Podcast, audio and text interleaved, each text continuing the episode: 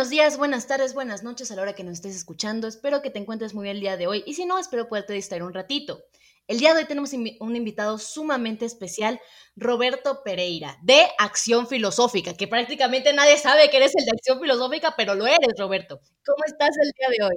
Hola Michelle, eh, todo bien por dicha. Eh, la verdad que un placer, encantado de estar acá en este, en este programa y pues con muchas ansias de que, de que iniciemos.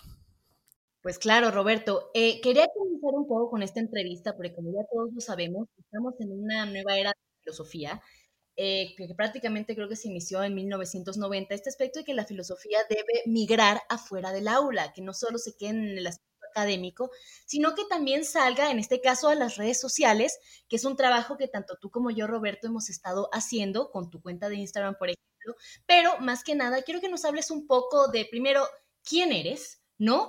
¿Y cómo te incursionaste en el mundo de la filosofía? Ok, perfecto. Bueno, em, yo soy de San José, Costa Rica. Para las personas que no saben, tengo 24 años. Estudié tres años en la Universidad de Costa Rica la carrera de filosofía, pero deserté, no terminé la carrera. Eh, ya luego explicaré, creo que un poquito las razones eh, por eso. Yo creo que va en la misma, digamos, línea de lo que de, la pregunta que haces. Em, te puedo decir que desde muy niño, desde muy pequeño, y esa es una historia que creo que no muchas personas saben, eh, mi papá estuvo interesado en que yo adquiriera el hábito de la lectura. Bueno, mi papá y mi mamá, los dos. Y era muy común, todas las semanas nos llevaban a la biblioteca o a una librería, ya sea a elegir libros si era la biblioteca local o a comprar libros si era una librería todas las semanas. Era una cuestión de que todos los domingos en la mañana íbamos por libros, eh, dos, tres libros por semana. Eh, yo los tenía que leer y luego posteriormente que el fin de semana, una semana después, yo conversaba con ellos acerca de lo que había leído. Después también desde muy, muy pequeño, desde muy joven, estoy hablando que seis años tal vez, empecé también a incursionar en el, en el mundo de la oratoria, eh, de hacer conferencias, hacer oratoria, eh, me gustaba mucho la cuestión de la feria científica en la escuela. No sé si allá en México se hace esto, pero, pero sí, también. Eh, de hecho, a, los siete años, en el año 2003, sí, el año 2003, eh, gané, digamos, el, el, premio nacional, el primer lugar a la feria científica con un proyecto monográfico acerca de la posibilidad de la clonación en seres humanos y fue, fue una experiencia muy bonita, fue una experiencia muy bonita. Pero digamos que sí, desde, desde, desde muy, muy, muy pronto ya adquirí el hábito de la lectura y también el gusto, digamos, por, por la conversación. Eso posteriormente se vio reflejado en mi adolescencia tardía en descubrir, por ejemplo, a Borges, a Jorge Luis Borges, que es un, escritor argentino eh, que para mí es probablemente lo más alto que ha, que ha parido Latinoamérica en cuanto a, en cuanto a poesía. Y mm, pues Borges sí tiene muchísimas referencias de índole filosófico en su obra, en sus poemas. De repente ves que menciona Heráclito, de repente ves que menciona a Platón en el poema este del Golem, que dice, como dijo el griego en el Cratilo, y ¿cuál griego? ¿Cuál Cratilo? Entonces de repente uno busca y se da cuenta que Cratilo es un diálogo de Platón. Y más o menos esa fue la, la forma en la que me introduje en la filosofía, eh, sobre todo mediante, digamos, ya gustos que tenía antes. Y pues eso tomé la decisión de estudiarla en la universidad, la estudié formalmente durante tres años, pero como te digo, la abandoné, la abandoné hace un año, la carrera. Ok, Roberto, no sé si nos quieres contar un poco el chisme de por qué fue que dejaste la carrera si prácticamente ibas derechito a estudiar filosofía y acabarla. ¿Qué fue lo que sucedió? Claro, pues mira, yo entré a estudiar filosofía en el año, creo que fue 2016 o 2017. Eh, me, fue bastante bien, sí, de hecho empecé pues un poco perdido, como se empieza en filosofía usualmente, ya que uno no sabe por dónde entrarle. Yo suelo ser siempre, he sido muy autodidacta y no me gustaba quedarme con lo que estaba, con nada más lo que veía en el aula. Entonces de repente recuerdo que mi primer, mi primer clase de toda la vida en filosofía fue una clase con una profesora que creo que hoy por hoy se encuentra en Berlín haciendo un doctorado, que se llama Rocío, y la clase se llamaba Filosofía del Arte. Era un curso sobre, mentira, se llamaba Introducción a la Filosofía del Arte. Y ese curso, la primera clase, hablamos de Nietzsche y hablamos de, del original de Duchamp y de varios, digamos, definiciones de lo que podría ser arte. Recuerdo que para ese, para ese curso hice varios proyectos, pero como te digo, empezando y lo, y lo curioso de filosofía, por lo menos para mí, y es algo que usualmente digo cuando hago videos en vivo o cuando eh, pues alguna persona me hace una pregunta, es que eso es, y yo creo que probablemente puedas estar de acuerdo conmigo en esto, es que esto es lo, lo gratificante, lo bello, pero también a la, a la vez lo ingrato de una, de una disciplina como la filosofía, y es que cada libro más son por lo menos 10 libros menos. Entonces, en ese sentido, es una tarea oceánica, porque de repente lees un libro de Nietzsche, por ejemplo, agarras la, la Ciencia o agarras Más allá del bien y el mal, y de repente te encontrás con una cantidad enorme de ideas, se te abre un mundo de posibilidades, de autores, de ideas, de épocas, de problemas filosóficos, de problemas políticos, de problemas sociales, y de repente cuando terminas el libro querés saber de todo eso un poco más y te das cuenta que tenés que ir a leer, eh, no sé, entonces ahora tenés que ir a, leer a Foucault tal vez, que retoma Nietzsche posteriormente, o tenés que ir a leer a eh, a Platón que, y, entender por qué esa crítica de Nietzsche, digamos, hacia, hacia el trascendentalismo de corte platónico y demás. Entonces, yo creo que eso sí, eso sí es algo complicado en la filosofía. No sé si estás de acuerdo. Totalmente, Roberto. Es real. A mí me ha pasado con muchos libros igual. Yo cuando comencé la carrera prácticamente estaba en blanco, así de, ¿qué es lo que estoy viendo? ¿Cómo es que me, me metí en esto? Porque antes me había metido en esta carrera, no me gustó eh, y la dejé. Totalmente dije, no, sabes que lo mío es la filosofía. Y cuando me meto, digo, ¿en qué me metí? No entiendo nada. ¿Por dónde agarro? Claro. Exacto, exacto. Eh, y al fin y al cabo, tienes mucha razón con lo que dices de los libros. Por ejemplo, algo que me dijeron hace unos meses es de cómo empiezo a leerme la filosofía.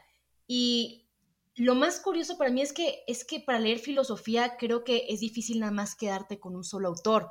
Porque como vemos en varios libros, en Nietzsche, eh, no sé, en Descartes, en Kant, en un Hegel, retoman a tantos otros autores que al fin y al cabo hay que meterse al contexto del autor y también entender y leer a quienes leyeron e, estos autores para poder entender su obra. Lo que me gusta es que la filosofía es global y al fin y al cabo a mí me pasa muchísimo que mientras más leo de filosofía siento que más huecos tengo y siento que menos sé.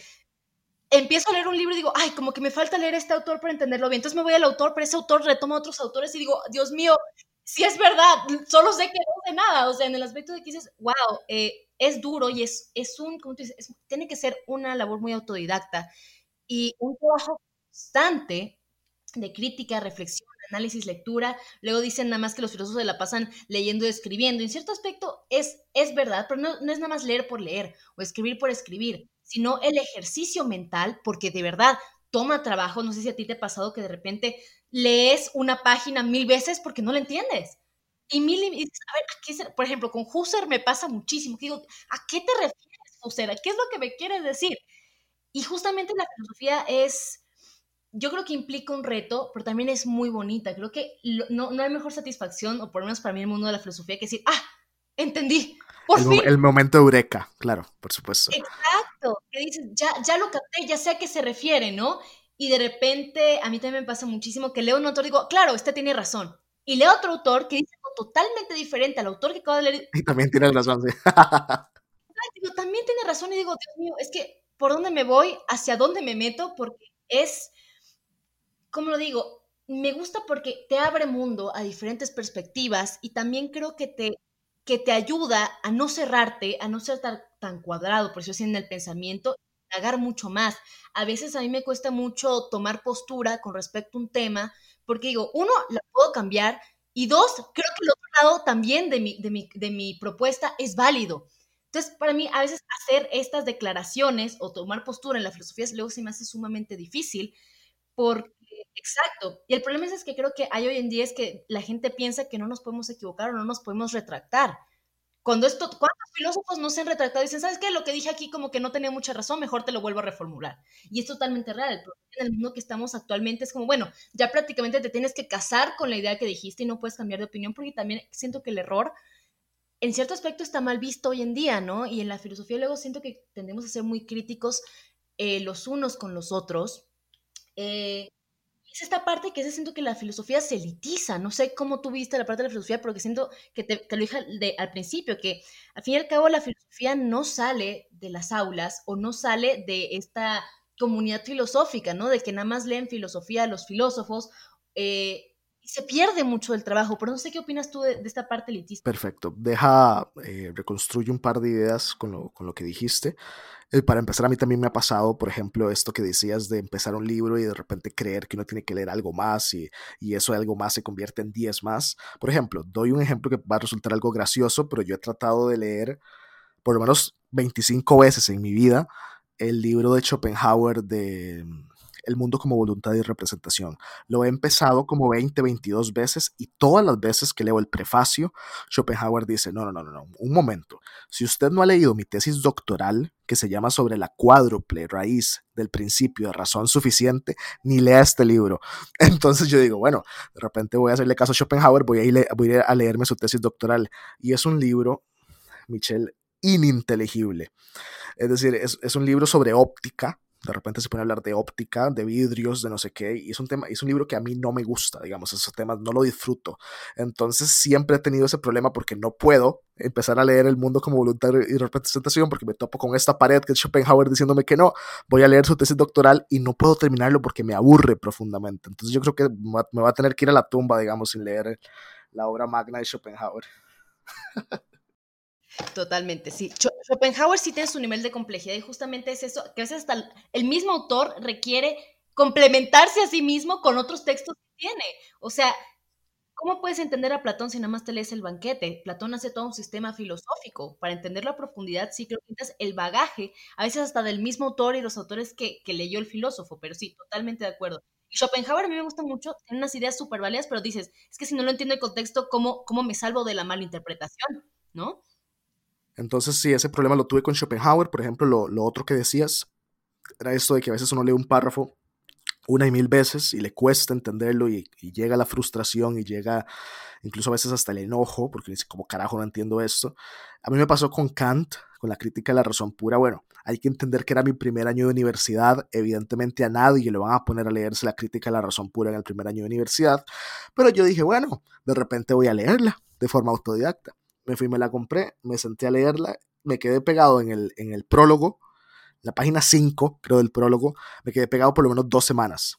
Recuerdo perfectamente lo que decía el párrafo, era esta idea que Kant lo que proponía un poco al, principio del, texto, es que eh, aún cuando podemos hacer un experimento mental, y tal vez todas las personas que nos están escuchando podrían hacerlo también, Kant dice, es posible que podemos imaginar un espacio, como decir nuestro cuarto, que todos lo pueden estar enfrente o, donde quiera que estén, visualícenlo y empiecen a quitar uno por uno cada uno de los objetos.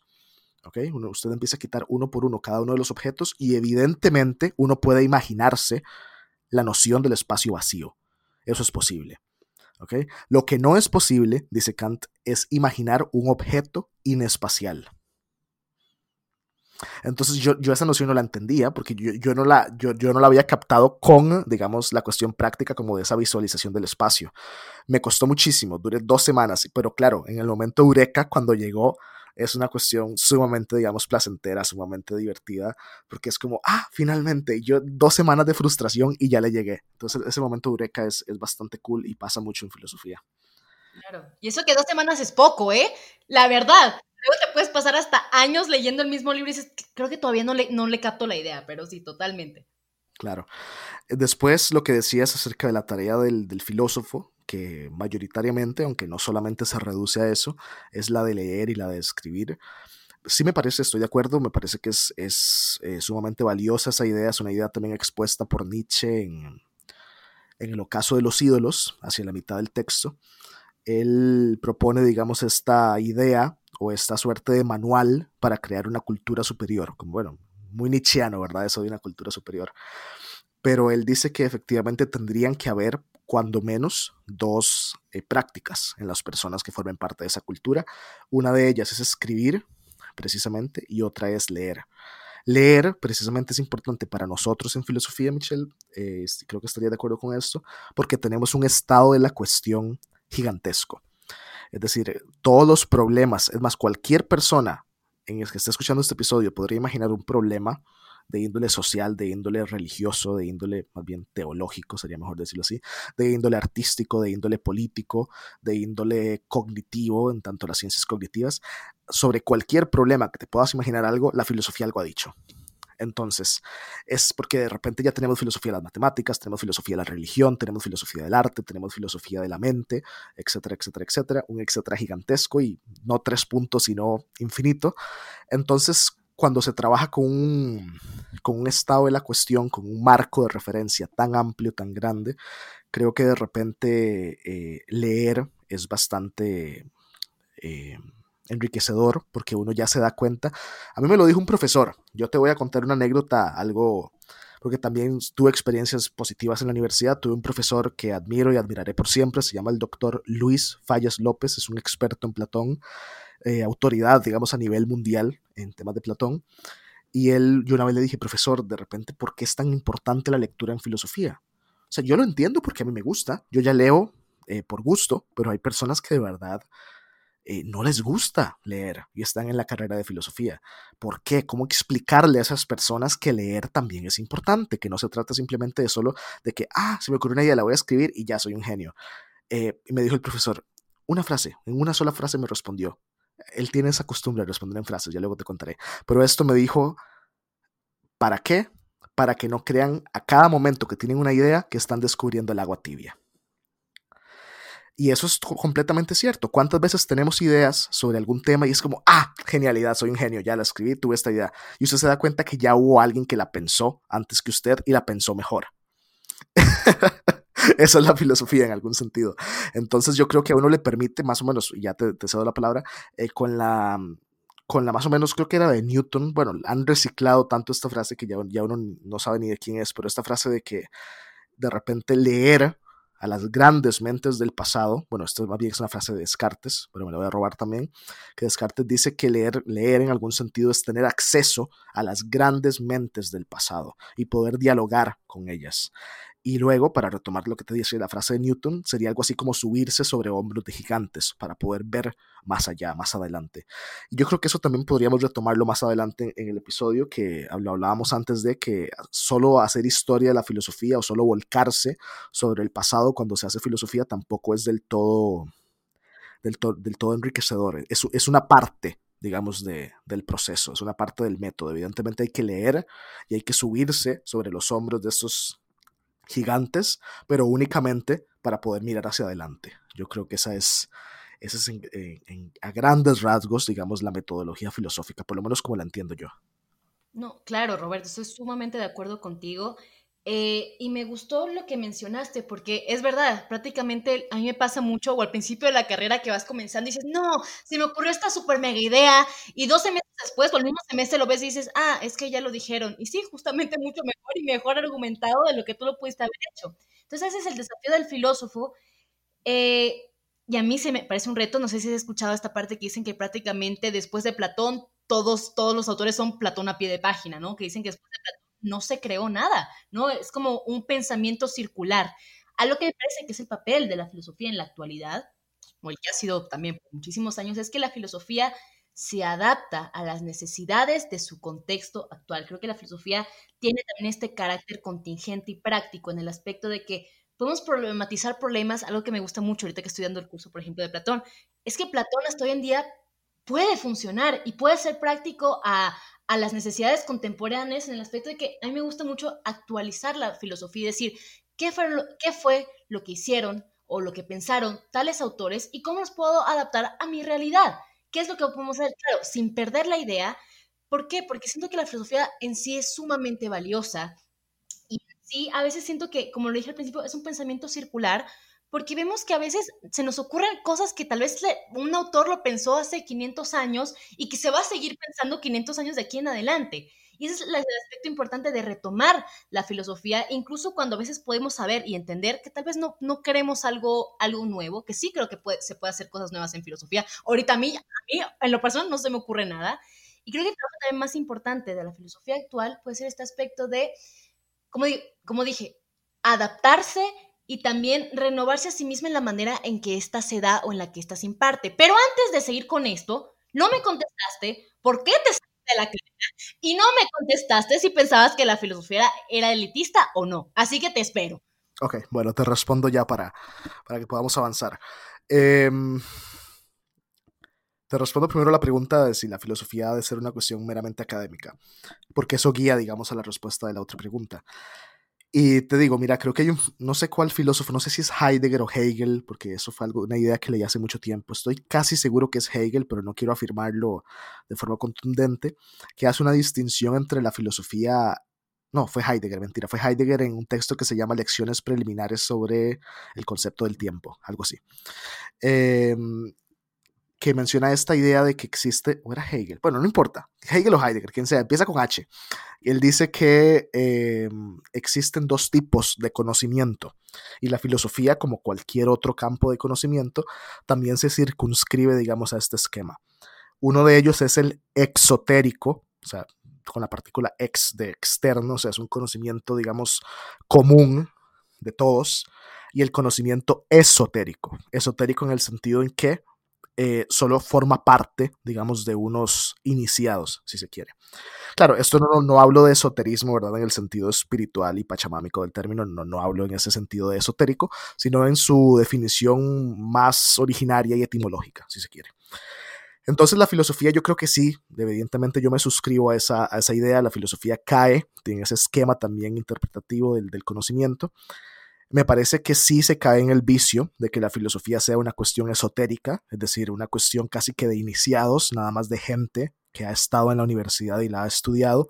Ese es, digamos, la cuestión común, ese es el común denominador con el que yo creo que, tal, bueno, yo personalmente me he enfrentado, no sé si tú, ya, ya, ya nos contarás, pero eh, parece ser que la figura del filósofo académico eh, es como una suerte de torre de marfil que se encuentra, digamos, en la universidad, digamos, protegido por las cuatro paredes de la institucionalidad y no tiene mucho interés, digamos, en, en codearse, digamos, con como, como, lo, como, lo, como, y es que esa posición elitista la han tenido muchos filósofos. O sea, uno piensa en un, en un, Schopenhauer, un Schopenhauer, uno piensa en un Nietzsche, y es, son pensadores que hablaban, por ejemplo, del vulgo. ¿Okay? el vulgo es la gente, la gente común, la gente, digamos, yo, yo sí creo que hay una, una denotación despectiva, digamos, en eso de decir el vulgo. Es como nosotros y el vulgo. ¿okay?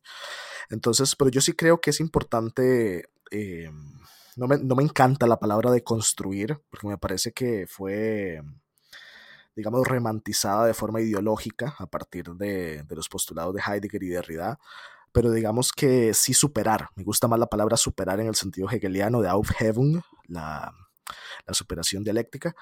Eh, me gusta más la, la, cuestión de superar, deberíamos de superar, digamos, esta noción del filósofo, digamos, enclaustrado dentro de las cuatro paredes de la academia y, y, volver la filosofía algo exotérico, o sea, agarrarla, sacarla de la academia y convertirla en algo completamente accesible, porque al final del día, como lo dijo Heidegger, ¿qué es filosofía? Filosofía es filosofar. Eso es tan simple. Esa es una definición. Hay miles, por supuesto, hay miles de definiciones de qué es filosofía y qué es un filósofo. Eh, nadie se pone de acuerdo ni en qué es filosofía ni en qué es un filósofo, pero de repente a mí esa definición de Heidegger me cala, me cala bastante porque es una definición casi que universal. Filosofía es filosofar. Y ahí en adelante usted le puede agregar un apellido, le puede agregar lo que usted quiera a esa definición, pero filosofía esencialmente es filosofar. Suena casi tautológico, ¿verdad? Es como que yo dijera, eh, correr es correr. es una definición un poco tramposa, pero, pero, pero, pero ahí digamos hay algo importante porque él dice después que el filosofar se da en una disposición afectiva. No sé si estarás de acuerdo con eso, si estarás familiarizada con la idea, pero él dice que hay ciertas, una disposición afectiva es como decir una emoción, digamos, es exactamente lo mismo. Hay ciertas emociones, hay ciertos estados de ánimo en los cuales el filosofar es mucho más propicio. Uno de ellos, diría Heidegger, es el aburrimiento, otro de ellos es la angustia, y, y, el, y, el, gran problema, como lo dice Heidegger en un texto que se llama Los conceptos fundamentales de la metafísica, mundo, finitud, soledad, Heidegger dice que acaso le queda tiempo hoy al vanidoso de ciudad, así lo dice, al vanidoso de ciudad, para sentirse aburrido. ¿Cuándo fue la última vez? Háganse, o sea, las, todas las personas que están escuchando este, este podcast, háganse la pregunta, ¿cuándo fue la última vez que se sintieron aburridos por algo? Y no lo saciaron con una cuestión de entretenimiento inmediato. Es muy raro, es muy raro. Uno se siente aburrido y ¿qué hace? Netflix. Uno se siente aburrido y ¿qué hace? Eh, no sé, se pone a escuchar música, sí, teléfono, videojuegos, lo que sea. Eh, no hay, ya no hay campo, digamos, para esos momentos, esos momentos de soledad, esos momentos de aburrimiento, esos momentos de... Porque cuando todo va bien, Michelle, no, no hace falta sentarse a pensar sobre nada es cuando hay un, una imperfección, hay un defecto. Así lo dice Heidegger, incluso en Ser y Tiempo, y perdón que saque tanto a Heidegger, pero es mi filósofo favorito.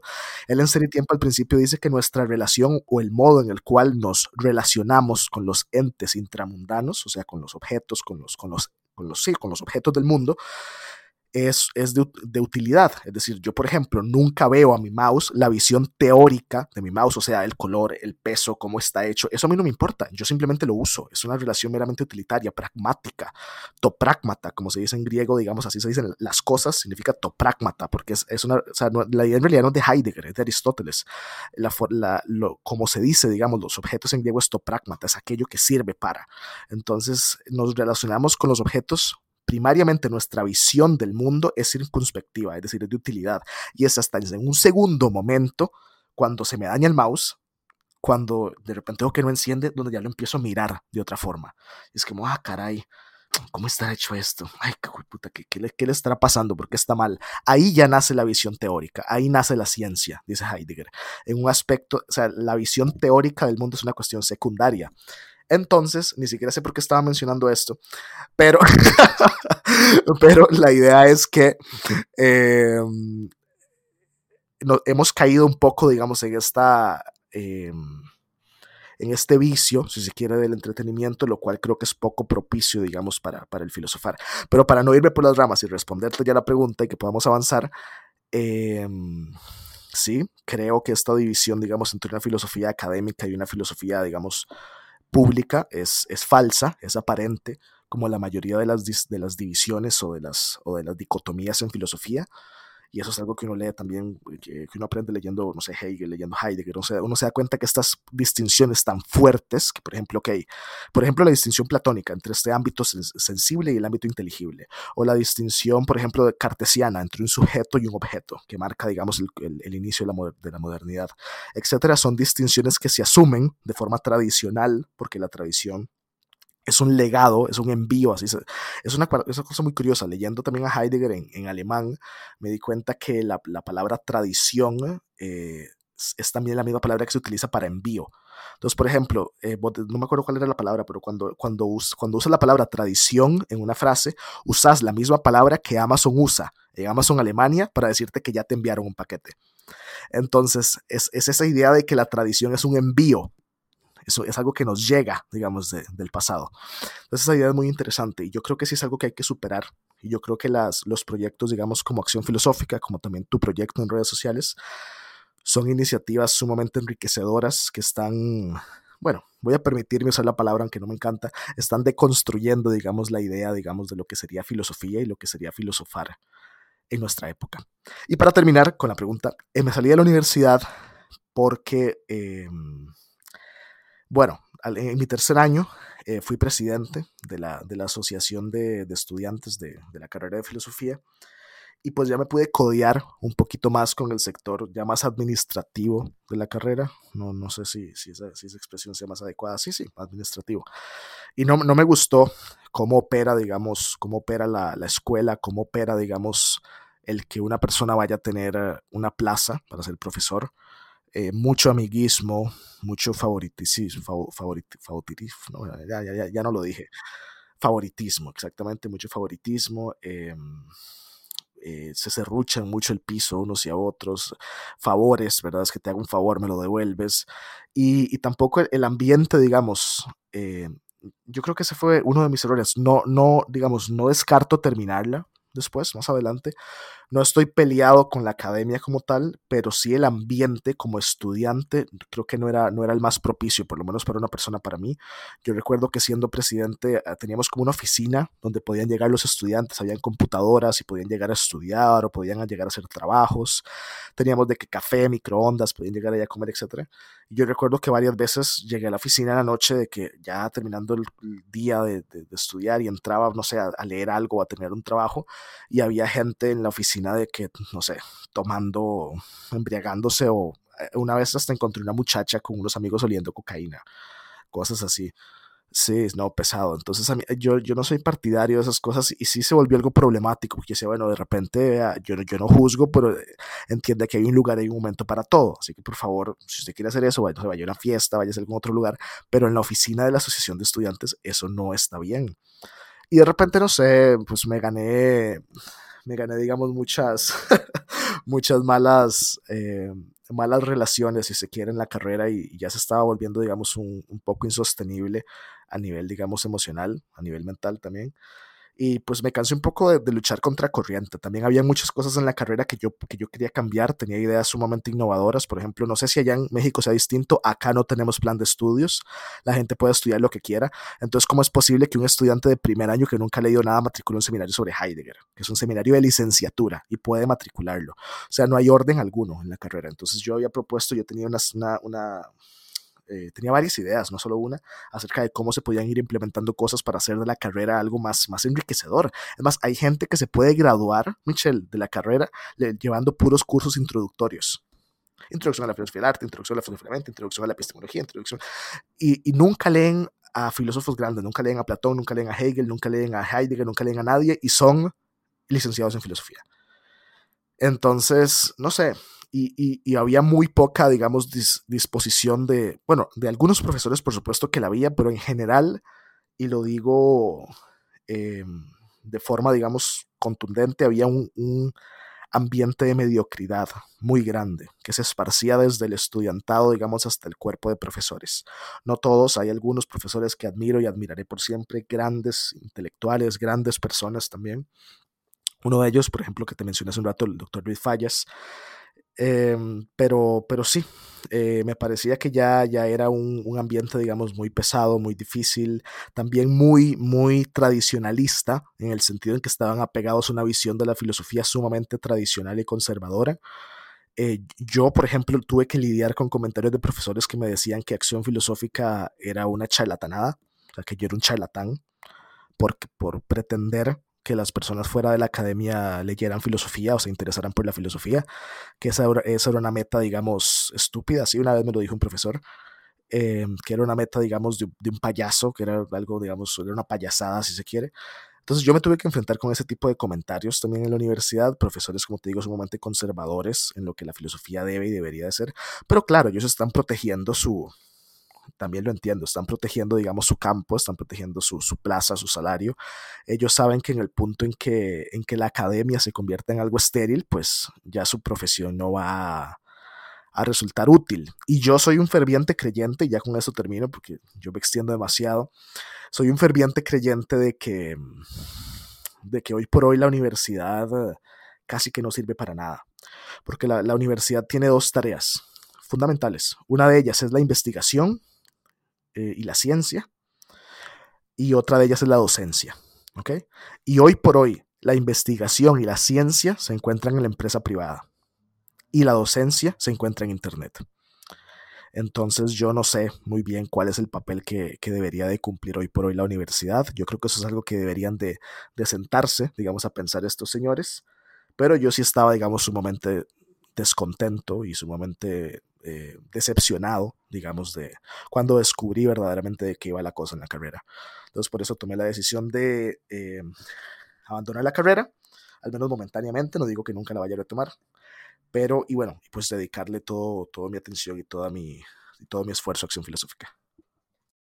Claro, me, ya, ya hablaste muchísimo, pero déjame, hago, hago una recopilación de todo lo que dijiste. Eh, se me hace bastante admirable el hecho de tu, más bien, de tu lado crítico al decir, porque creo que va mucho más allá de, ah, es que no estoy aprendiendo, sino va literalmente una crítica hacia la academia o hacia la tuya, por, eh, decirlo así. Eh, y me gustó que ves mucho más allá y que tienes, ¿cómo se podría decir?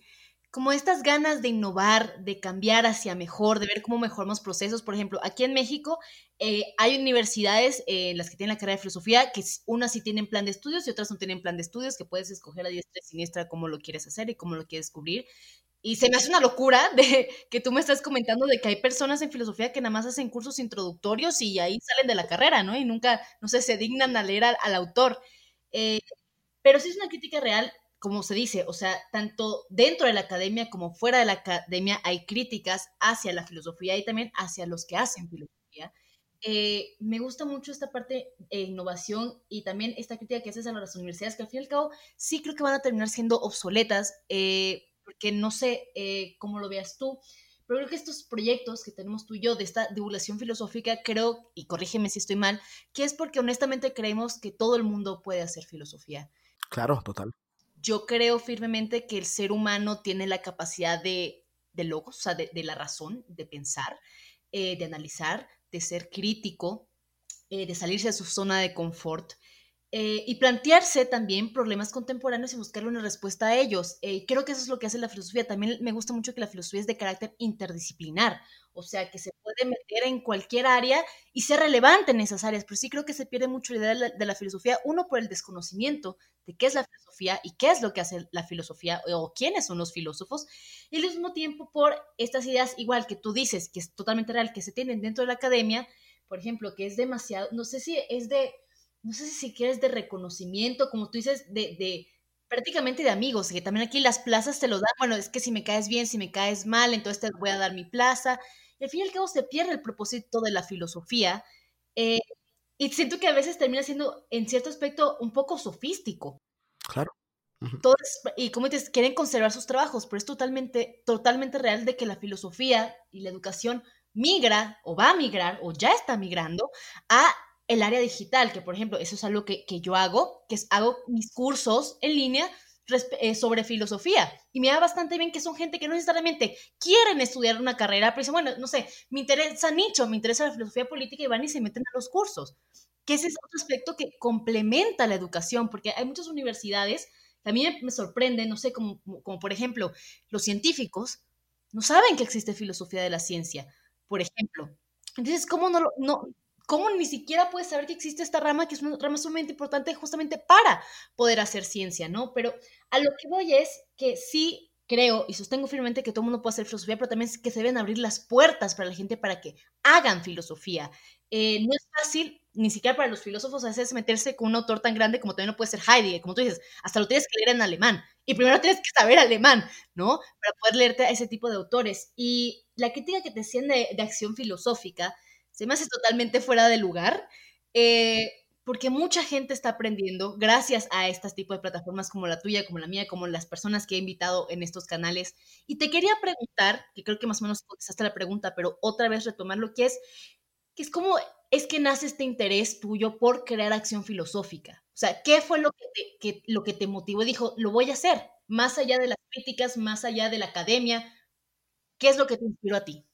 Mira, yo ya desde el año, desde mi primer año de universidad terminándolo, ya había un descontento generalizado, digamos, por, por el ambiente de la carrera.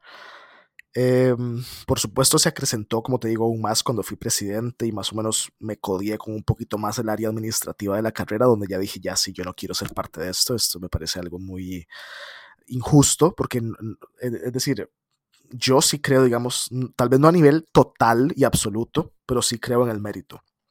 Es decir, yo vi profesores pues, con una carrera sumamente meritoria, con doctorados del extranjero, excelentes personas, eh, intelectuales de primerísima categoría que, que, que te enseñan Heidegger y te lo enseñan en alemán, te enseñan Hegel y te lo enseñan en alemán, que fueron rechazados, digamos, para ser profesores en la universidad. Y sin embargo, y, y sabes que cuando les piden, ok, cuando él entonces exige, bueno, pero votaron 10 en contra mía, ¿podrían por favor dar sus razones de por qué? No, no, no, no, no estamos obligados a darte razones, no queremos y punto. O sea, ¿cómo es posible que una persona pueda dedicar 15 años de su vida a estudiar y a convertirse en un experto? Te digo un experto ya que a nivel mundial en un tema y que lleguen y simplemente le digan que no sin razones solo porque ellos sí tienen plaza y ellos pueden hacer lo que quieran porque la universidad no los puede despedir.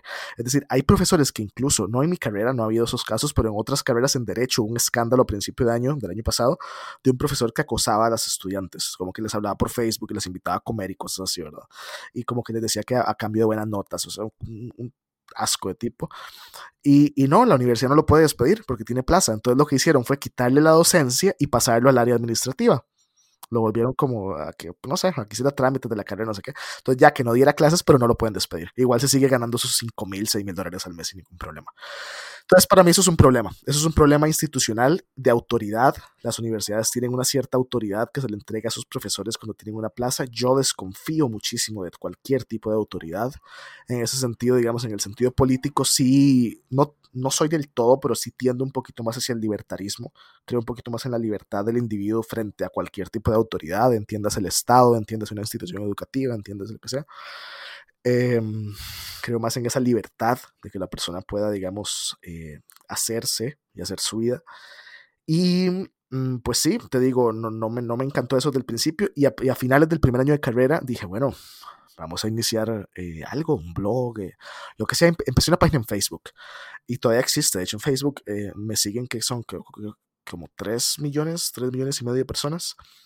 Pero pero, pero ahí lo que hago es usualmente compartir memes, excepto ahorita que como te digo ya pienso migrar todo hacia ya una plataforma donde ya sea yo el que esté, digamos, tomando el protagonismo y videos míos, videos explicando no solo temas de filosofía, sino también... Eh, pues conversando un poquito mis ideas y explicando un poco mis ideas acerca de temas un poco más contemporáneos. Y te digo que la razón fundamental no solo fue el descontento con la universidad, sino también que yo siempre me ha gustado mucho pensar en el futuro, más que en el pasado, lo cual es algo muy extraño para una persona que estudia filosofía. Eh, pero no sé, creo que, como te dije, esta idea es algo controversial, pero a mí me parece que es cierta. La innovación tecnológica y la innovación científica, la innovación en investigación se da hoy por hoy en la empresa privada, ya no se da en las universidades. Eh, y la docencia, como te digo, está también migrando hacia, hacia, hacia ciertas plataformas o entornos, digamos, virtuales o en línea. Entonces yo sí creo que la universidad y el gran problema de la universidad es que hoy por hoy el mundo avanza muy rápido, Michelle, avanza extremadamente rápido y estos procesos institucionales de la educación y la filosofía burocratizada, que hay que hacer mil trámites para poder cambiar algo, eso hace que la universidad se quede muy atrás, muy por detrás de todas estas iniciativas, ya sea en línea o de todas estas iniciativas de investigación en la empresa privada.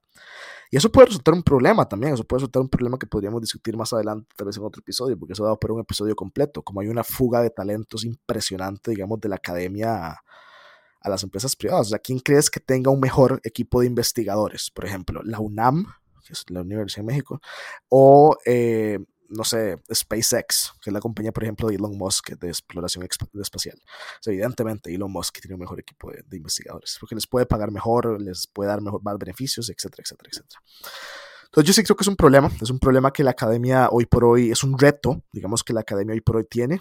No sé si están muy interesados en resolverlo, por lo menos desde luego hablo de, desde mi propia experiencia, ¿verdad? Por supuesto que otra gente pueda tener otra, otra experiencia y, y, y, no estar de acuerdo con esto, pero bueno, esa es la riqueza, yo creo, de la filosofía.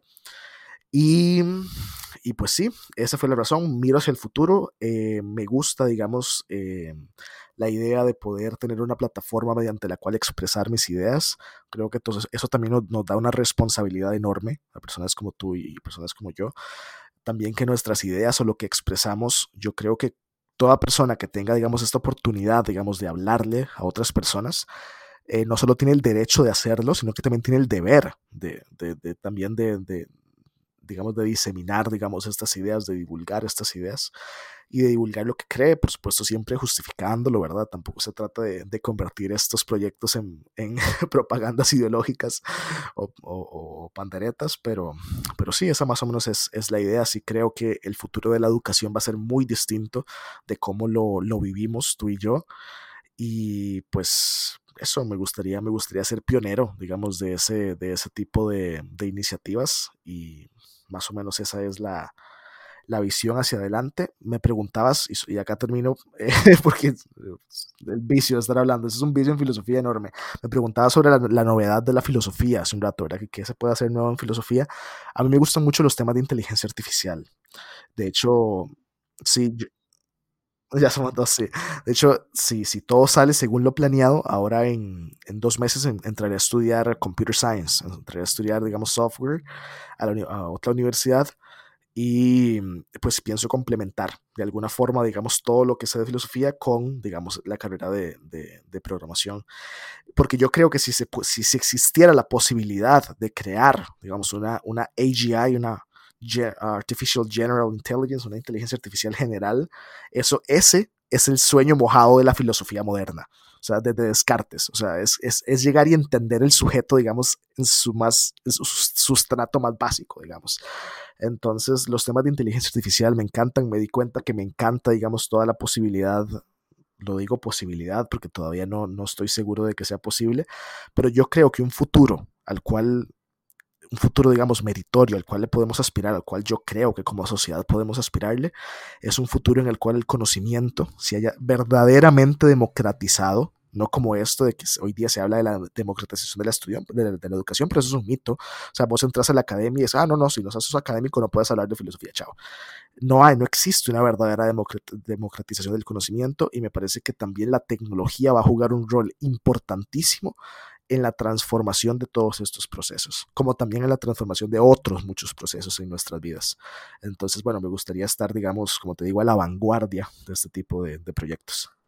Justamente, y creo que lo hemos visto hoy en día, que de por sí la educación ya está cambiando. Creo que lo vimos con COVID, por ejemplo, de que tuvimos que migrar a las plataformas digitales para poder seguir teniendo educación.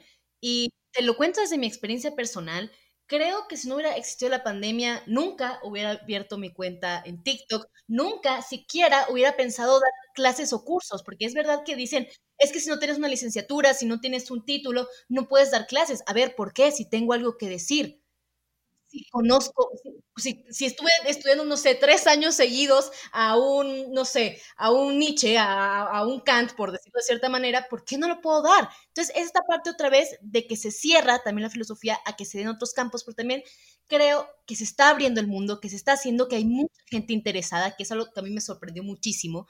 Cuando comencé mi canal de TikTok dije, pues es que tal vez a dos, tres personas les guste, no sé, eh, explicando filósofos, que fue un segmento que, que hago y que sigo haciendo de vez en cuando te explico filósofos en un minuto, ¿no? Ah, el, lo máximo que se puede explicar de un filósofo en un minuto así a grandes rasgos, ¿no?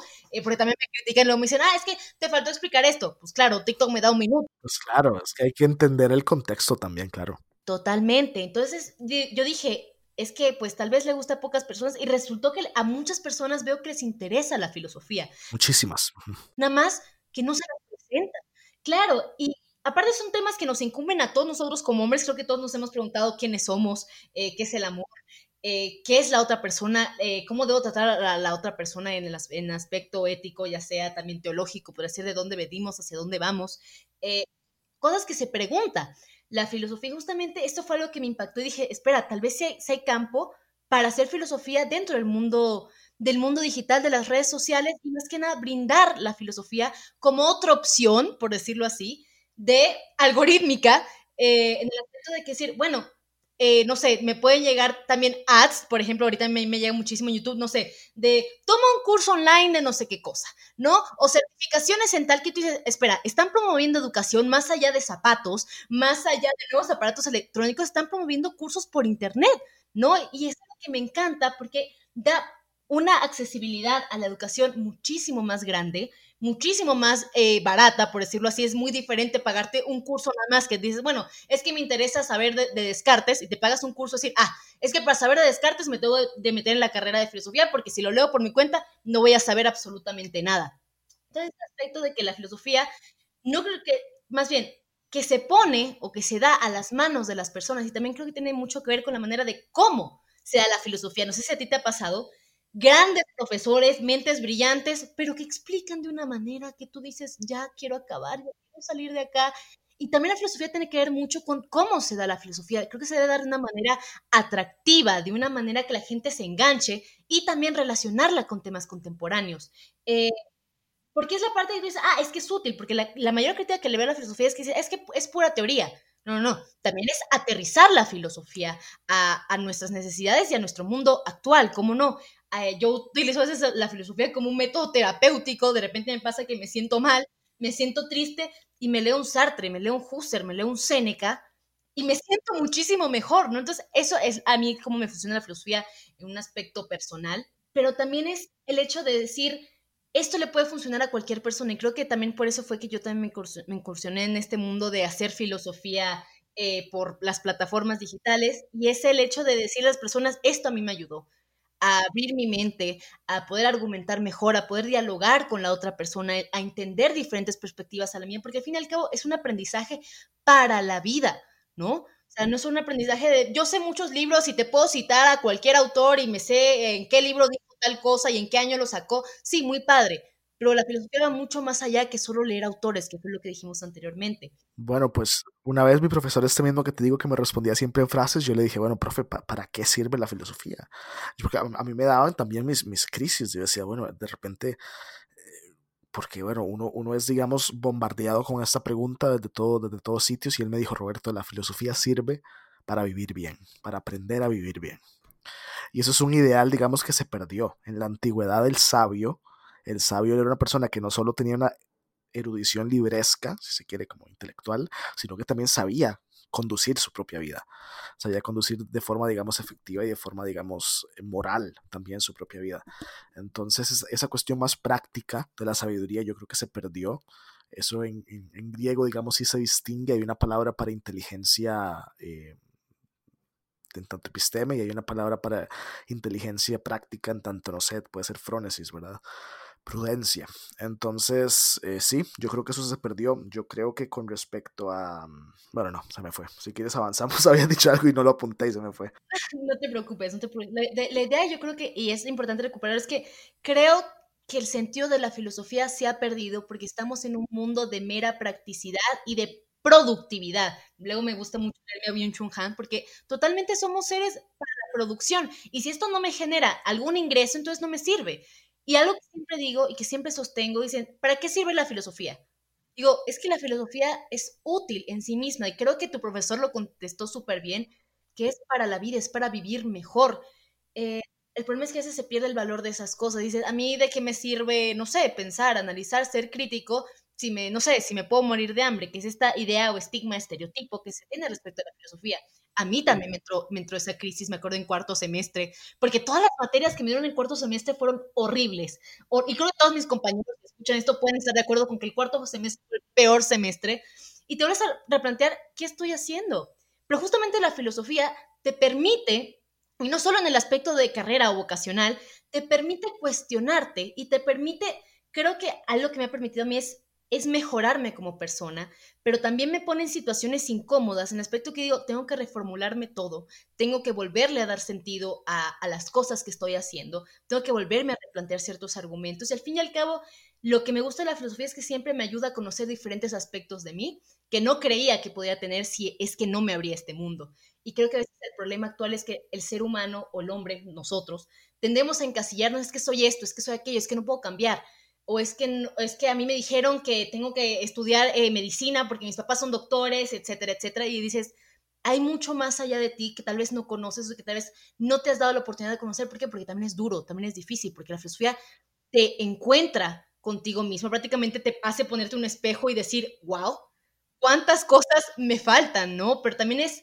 me encanta porque me, no, me veo a mí, por eso así como un ser en potencia, que digo, puedo ser lo que me proponga en cierto aspecto, pero también, también siento que tengo las puertas abiertas para seguir conociendo, para seguirme perfeccionando y también para ayudar a los otros a este camino en el que yo me metí, que te aseguro que tampoco muchas personas quieren meterse, porque están muy cómodas en donde están y eso también es totalmente aceptable, que claro, que creo que lo mejor sería eh, salir de nuestra zona de confort, pero justamente por eso creo que el, quehacer filosófico lo puede hacer cualquiera, o sea, de que todos estamos en la capacidad, en la potencia de ser filósofos y hacer filosofía. Que se quiera o no es diferente, porque les digo a todos ustedes que me están escuchando, no es fácil, no es fácil. O sea, hay veces que a mí me dan unas crisis que yo digo, Dios mío santo, ¿en qué me metí? O digo, es que ya encontré la respuesta y me leo otro autor y me, o sea, me desmantela todo lo que había creído. Y al fin y al cabo la filosofía a veces te deja ceros otra vez. Dices, construí, construí, construí cierto tipo de pensamiento y lo tengo que volver a, desmantelar. Y lo que me gusta es que somos, somos un proyecto, ¿no? Y lo que me gusta mucho que también dice Heidegger es que toma tiempo, te debes tomar el tiempo para hacer eso cosa, ¿no? Entonces, eso también tiene que ver con este aspecto de darle valor a las cosas que estamos haciendo. Y lo que me ayuda a mí en la filosofía es darle valor a mi vida, darle valor a cualquier cosa que haga, desde despertarme en la mañana, desde leerme un libro, desde trabajar, desde hacer mis videos de TikTok, desde dar mis cursos, pero me motiva para hacer algo y no solamente hago las cosas por hacerlas, no caigo en esta cotidianidad, como lo, diría Heidegger, ¿no? Me salgo de ella por este proceso de, también de la angustia, pero al mismo tiempo me ayuda a regresar a esta cotidianidad, por decirlo así, como un nuevo yo. Y de maneras distintas y me ayuda a construirme a mí mismo en esta cotidianidad. Me permite también aburrirme, como también me permite scrollear todo el día. Claro que sí, también creo que, que es una parte, eh, pero te regresa, la filosofía siempre digo, te regresa a, a ti mismo. Y por último, comentando lo, lo, de filosofía de la tecnología, de su inteligencia artificial, por eso te dije, ya hay que ser amigos, porque también es que a mí me fascina y creo que la filosofía hoy en día debería meterse en esos temas de filosofía de la ciencia, filosofía de la tecnología y también filosofía de la información. Creo que es algo sumamente importante y es un tema relevante, que digo que son las necesidades que se están, eh, están apareciendo hoy en día. Por ejemplo, a mí se me hace bastante curioso cómo, cómo el aspecto de la ética con respecto a la tecnología, a las redes sociales, a veces se ve rezagada por el, el avance tan rápido que tiene la tecnología y que a veces, a veces hasta nos sobrepasa y no nos permite preguntarnos, a ver, si acepto términos y condiciones o a qué me estoy enfrentando. y así a todo. Sí, sí a todo, sí, ya quiero ver las fotos de mi ex, no sé, por ejemplo, ¿no? Eh, es curioso. Eh, y me gustó mucho lo que dijiste del papel que tiene la filosofía y al final lo que me gusta también es que la filosofía se complementa. Eh, que fue dice que ahorita estás estudiando informática. sí. Que justamente, y la filosofía, piensa, no es que la filosofía nada más se cierra las humanidades. Claro que no. La filosofía puede estar en cualquier cosa porque está en nosotros. Y si nosotros podemos estar en cualquier cosa, la filosofía también puede estarlo y te abre campo y te ayuda a preguntarte las cosas más allá de lo que se te presentan.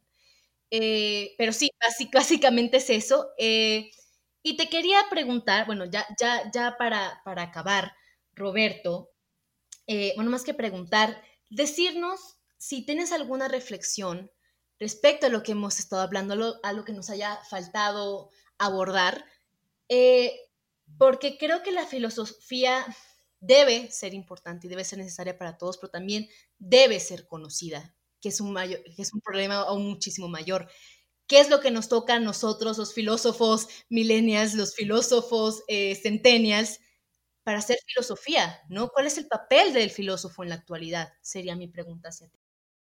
Mm, ok, muy buena pregunta para terminar. Eh, me gustaría eh, incitar, digamos, a todas las personas que tal vez escuchen este episodio, que independientemente de cuál sea su área de, de preparación eh, ya sea filosofía, sea, no sé, ciencias políticas, economía, física, matemáticas, lo que sea, em, que tal vez quieran, porque bueno, tal vez no todas las personas quieren, pero si quieren, si tienen, digamos, la intención de compartir un poco de lo que saben también con el mundo, o, con, o con, no con el mundo, porque tal vez es una meta, digamos, extremadamente eh, irreal al principio, pero tal vez con las personas a su alrededor que se animen. Eso que decías hace un rato de que, de que hay ciertos sectores, digamos, que suelen desanimar estas iniciativas creativas. Eh, porque, ah, porque no tienes un título, ah, porque no, eh, no tenés, digamos, no estás avalado por tal, no tienes una certificación, lo que sea. Hoy por hoy, el Internet ha eliminado el, el middleman. O sea, como antes, por ejemplo, si alguien quería, no sé, de repente hacer música, tenía que ir a una disquera. Y si la disquera te decía que no, chao. No había otra, no había otra opción, punto. Se acabó su carrera. En cambio, hoy día una persona que quiere hacer música, de repente puede subir su música a SoundCloud o la puede subir, a, puede subir a YouTube y va a ser entonces las personas las que decidan si tienes talento o no, si sirves para lo que haces o no, si, a alguien le gusta lo que haces o no. Ya no, ya no tenés, digamos, esa pared o esa muralla, digamos, que antes era en cada cosa algo distinto. Por ejemplo, antes sí, evidentemente, antes si no ibas a la universidad y sacabas cuatro o cinco años de filosofía y tenías un título, no podías dar clases. ¿Y a dónde podías dar clases? Nada más.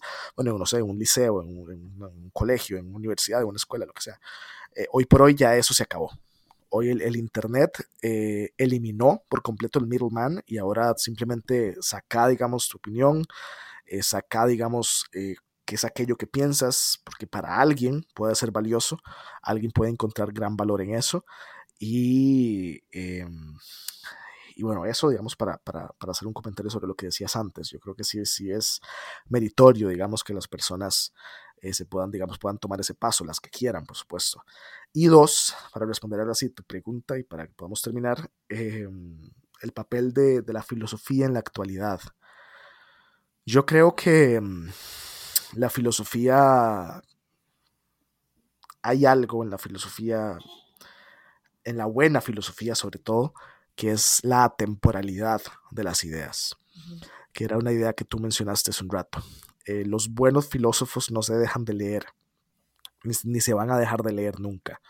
Por eso es que un buen Platón, o mejor aún, un buen filósofo como Platón, todavía nos sigue diciendo, nos sigue sugiriendo cosas para un contexto como el nuestro hoy día, que para Platón sería irreconocible, por supuesto.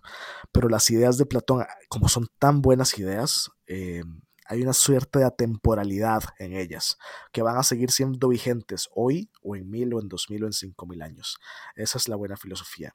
Entonces el trabajo de todos y todas eh, nosotros es precisamente volver la mirada hacia atrás, que es el método que yo te digo cómo, cómo funciona, digamos, la filosofía, por lo menos para mí, es volver la cabeza hacia atrás, pero solo como una parte, solo como un, como un paso de ese método para poder entender y poder enriquecer nuestro marco de pensamiento acerca de un problema, ya que tenemos un estado de la cuestión, como te decía, enorme cuántos filósofos ya han puesto ese tema, digamos, eh, sobre la mesa, ya lo han explicado desde diferentes aristas, ya lo han dicho sobre, ya han dicho muchas cosas al respecto.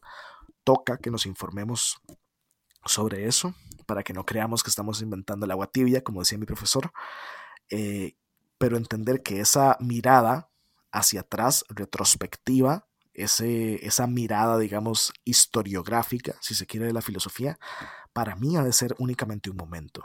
¿Para qué? Para que luego volteemos la mirada primero hacia nuestro entorno y nuestro contexto actual y como decías, intentar actualizarla, intentar actualizar esas ideas, intentar traer esas ideas a hoy, encontrar la vigencia de esas ideas en el hoy y a partir de ahí construir hacia el mañana. También mirar luego, levantar la mirada y mirar hacia el futuro.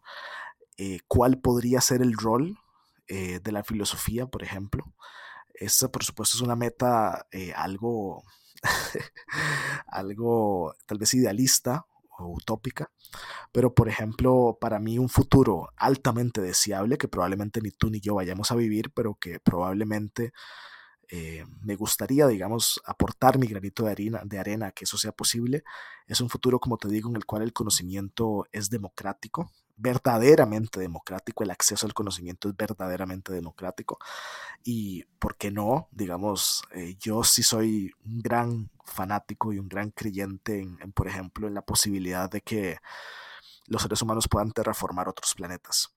Entonces imagínate, no sé, un futuro a 300, 400, 500 años adelante en el cual no se hayan un trillón de seres humanos a través del sistema solar y y eso, y que todavía digamos, y que ahí el verdadero, el, el conocimiento sea verdaderamente democrático y entre tantas personas ya no vamos a tener un Platón, vamos a tener mil, vamos a tener dos mil, ya no vamos a tener un Einstein, vamos a tener dos mil, cinco mil, igual con Mozart, lo que sea. O sea, un futuro en el que verdaderamente se aprecie y haya libertad. Yo creo que por ahí también puede jugar un papel importantísimo la inteligencia artificial, ya luego nos podemos echar un episodio sobre eso, pero cómo la inteligencia artificial y la automatización que eso trae va a liberar mucho las personas de las, de las labores, digamos, más meniales o más, digamos, prácticas para, y les va a dar, digamos, tiempo para que dediquen a la reflexión, para que dediquen, digamos, a tareas artísticas, que al final del día yo, y con esta idea me gustaría cerrar, yo considero que deberíamos de retomar la idea de la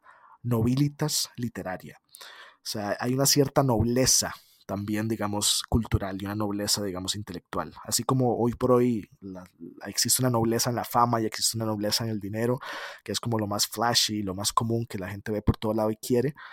Recordemos que también hay una, hay una cierta nobleza, digamos, literaria, así es el término, pero nobilitas literaria, pero podría ser también una nobleza intelectual, una nobleza artística, una nobleza cultural, y que precisamente aspirara al conocimiento, aspirar a la cultura, aspirar al arte, es aspirar a la dignidad humana más alta que existe y apelar a lo más alto de nuestro espíritu. Entonces yo creo que una meta en un futuro en el cual estas eh, características de nuestra vida sean no solo ensalzadas, sino también promovidas y el acceso a ellas sea verdaderamente democrático, creo que es un futuro altamente deseable. Y nosotros, los filósofos o aspirantes a filósofos de hoy día, creo que deberíamos de eso, de comprometernos hacia un, hacia un futuro que tenga todos estos aspectos en cuenta, pero por supuesto teniendo en cuenta también a las grandes mentes que nos han legado, que nos han enviado sus ideas desde, desde el pasado. Roberto, no sé si lo pude haber dicho mejor. Totalmente de acuerdo con todo lo que acabas de mencionar. Creo que es bastante bonito como lo, como lo dijiste, cómo lo estructuraste. No, lo, lo, de, lo de, poder estar eh, bueno, sobre todo el sistema solar, estaría increíble. Eh, también es cierto que creo que se pierden muchas mentes brillantes, grandes artistas, grandes filósofos, grandes literarios, porque no existe este reconocimiento o porque, como tú decías anteriormente, eh, no sé, eres artista, eh, eres un gran músico, pero no te aceptó la disquera y ya nadie sabe de ti. Creo que este aspecto de que de que la tecnología, en primer lugar, creo que se está universalizando en el aspecto de que es mucho más accesible hoy en día de lo que era hace 10 años. y lo seguirá haciendo aún más. Claro, o sea, creo que dentro de unos años, esperemos, creo que todo el mundo va a poder tener acceso al Internet, todo el mundo va a poder tener acceso a un teléfono celular, a una computadora, y eso nos va a facilitar muchísimo toda esta área de difusión y también sobre la información y sobre todo la parte de la educación autodidacta, que creo que también es algo muy importante, no solo lo que me dan, sino también el ejercicio que yo hago, cómo complemento mi carrera, cómo complemento mis conocimientos, si la necesidad de estar en una institución eh, de manera presencial, ponte todo que me tenga que echar cuatro años o cinco años de una carrera, claro que sí. Creo que ese es el futuro tanto de la filosofía como de otras muchas más carreras. Eh, y me encanta que se esté abriendo tanto, me encanta que también se está mundanizando, y por mundanizando me refiero a que sí creo que hoy en día cualquier persona que sepa algo eh, lo puede transmitir a las personas más allá de un discurso ideológico, por decirlo así, o doxológico, doxológico no sé si lo dije bien, eh, pues de mera, de mera opinión, por decirlo así, eh, y creo que es lo más valioso y lo más importante porque sí creo que muchos de nosotros tenemos algo que decir y tenemos algo que aportar al mundo y creo que los medios digitales nos permiten en una amplia gama poder hacerlo. Eh, y más por el momento, Roberto, muchísimas gracias eh, por venir el día de hoy al podcast. En serio, me encantó tener esta discusión contigo. Ojalá podamos hacer otros podcasts juntos, tú y yo, porque la práctica la disfruté demasiado. Entonces, muchísimas gracias, Roberto. No sé si para cerrar quieras compartir tus redes sociales, que creo que pues no hace falta más difusión, pero si quieres, adelante. no, pues mira, yo te agradezco también eh, de corazón la invitación, de verdad también disfruté muchísimo la conversación creo que también tienes, tienes un proyecto y tienes un espacio, creo que altamente meritorio. Me, me gustan mucho los videos que haces en TikTok. A mí me gustaría tener esa creatividad. No, no, no le llego todavía, digamos, a cómo entrar a TikTok. Pero, pero yo creo que tal vez más adelante. Entonces, eh, de verdad, te lo agradezco. Em, y ¿Qué más era? Ah, lo de las redes sociales. Sí, acción filosófica en todo lado. Instagram, Facebook, Twitter. Eh, etcétera. Y de ahí pueden brincar a, otras, a otros proyectos también de acción filosófica, pero esas son como, como el tronco. Entonces, ah, ¿qué más? No, eso. Muchas gracias. Roberto, te sigo desde hace años, por eso es un honor para mí estar aquí platicando hoy contigo. De verdad, me fascinó. Y pues saben todos ustedes que nos estén escuchando, espero que les haya gustado también el episodio. Saben que nos pueden seguir en nuestras redes sociales como kairos.podcast, tanto en Instagram como en TikTok. También ya tenemos canal de YouTube, nos pueden buscar como Kairos eh, Podcast, así a, secas. Y a mí me pueden encontrar también en Instagram como cafeidos-bajo o en TikTok como Michi Blond. Muchísimas gracias, nos vemos hasta el próximo episodio. Que lo hayan disfrutado. Hasta luego.